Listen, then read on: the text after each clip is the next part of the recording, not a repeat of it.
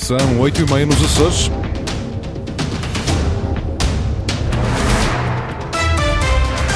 Vamos conhecer os títulos desta edição. Interposta uma providência cautelar para tentar travar o arranque da segunda fase da variante à cidade da Horta. O Ministério Público continua a investigar três denúncias de abuso sexual na Igreja Açoriana. Apoios à cultura em atraso. Neste jornal, o lamento da Associação Viola da Terra. Máximas previstas para hoje de 17 graus para Angra, 18 para a Horta e Ponta Delgada e ainda 20 para Santa Cruz das Flores. Avançamos com as notícias da região. Edição às às 8h30 com a jornalista Lília Almeida.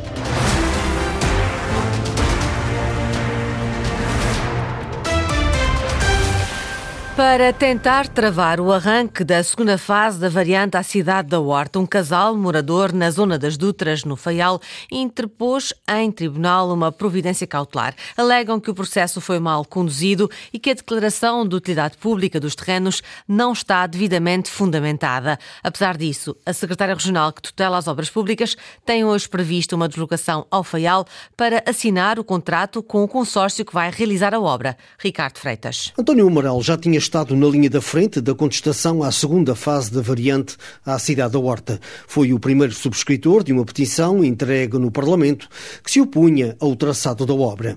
E agora interpôs em tribunal uma providência cautelar para travar a posse administrativa do seu terreno por parte da região. A providência cautelar foi apresentada porque estava agendada a tomada de posse administrativa do nosso terreno sem que tenha sido dado qualquer prazo para hum, contestarmos a declaração de utilidade pública e a resolução do Governo que dá origem a esta expropriação. O morador queixa-se de não ter existido uma fase prévia de discussão pública sobre o traçado da variante, nem cumpridos os requisitos legais para a expropriação dos terrenos. Tal como noutras fases de todo o processo, em que não houve qualquer discussão pública, também na parte da expropriação o dono da obra tentou saltar em algumas etapas que são fundamentais e neste caso é a resolução ou a declaração de utilidade pública que não está devidamente fundamentada. Mas a providência cautelar interposta no Tribunal de Ponta Delgada parece não preocupar muito o Governo,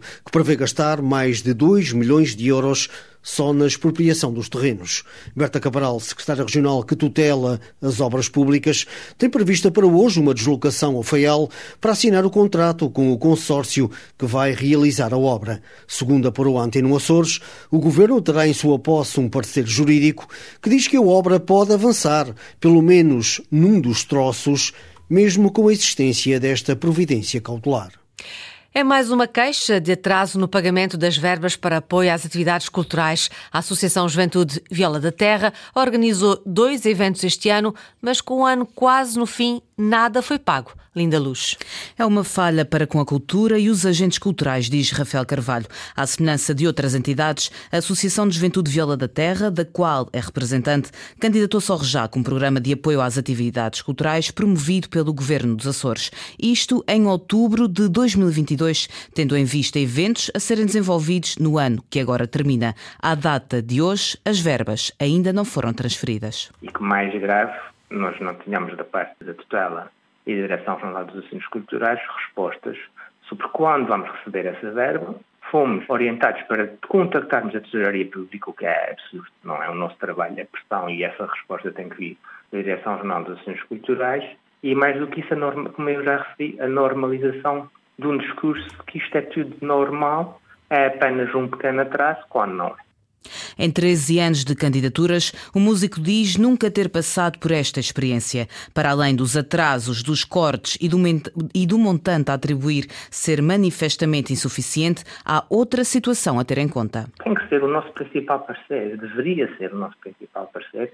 Nunca deveria apoiar o Dia da Viola Terra com 500 euros. Isto é um contrassenso. Principalmente quando a própria região decide que quer levar as práticas e saberes associados à viola para património imaterial e depois não apoia quem está a produzir a sua atividade. Portanto, vai candidatar o quê? As responsabilidades alternam entre a Direção Regional dos Assuntos Culturais e a Direção Regional do Orçamento e Tesouro. A Associação de Juventude Viola da Terra é apenas um entre vários agentes culturais que continua na incógnita. Com o ano a terminar, há ainda muitos apoios à cultura por receber. O Ministério Público está a investigar 14 casos de abusos sexuais na Igreja Portuguesa. Três deles são dos Açores. O Ministério Público já arquivou 31 denúncias, mas nenhuma da região. Eduardo Mendes. Três das 14 investigações em curso no Ministério Público relativamente a alegados abusos sexuais na Igreja Católica são dos Açores. Dois casos entraram com a Comissão Independente referentes a dois sacerdotes que estão, desde o dia 8 de março, impedidos de exercer o ministério. O outro caso, através das denúncias do Grupo Vita, está relacionado com um acólito em São Miguel, que alegadamente teve comportamentos impróprios com uma jovem adolescente. Dados reiterados por Carmo Rodeia, porta-voz da Diocese de Angra. Os casos dos Açores continuam em investigação nas instâncias canónica e civil. Já foram arquivados 31 casos a nível nacional por falta de indícios suficientes da prática de crime, o desconhecimento da identidade das vítimas ou agressores ou até a prescrição ou morte do denunciado. Na região, ainda não há nenhum caso arquivado.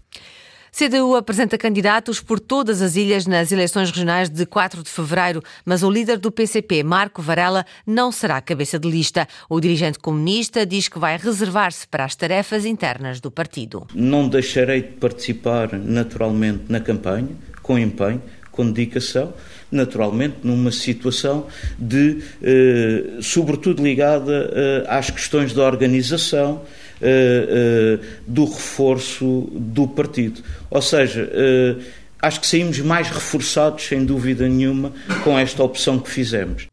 É Paula Decmota, professora e sindicalista, a cabeça de lista pelo Ilha do Faial e também pelo Círculo Regional de Compensação. Os comunistas e os verdes querem regressar ao Parlamento açoriano, onde deixaram de ter assento nos últimos três anos. Apresentam listas em todas as ilhas, Durval Mendonça pelo Corvo, Luísa Corvelo pelas Flores, Joana Fonseca pela Graciosa, Paulo Correia pelo Pico, António Salgado por São Jorge, Pedro Bartolomeu pela Ilha Terceira, Rui Teixeira por São Miguel e Ana Loura por Santa Maria, mas o líder regional do partido, do PCP, não consta como candidato.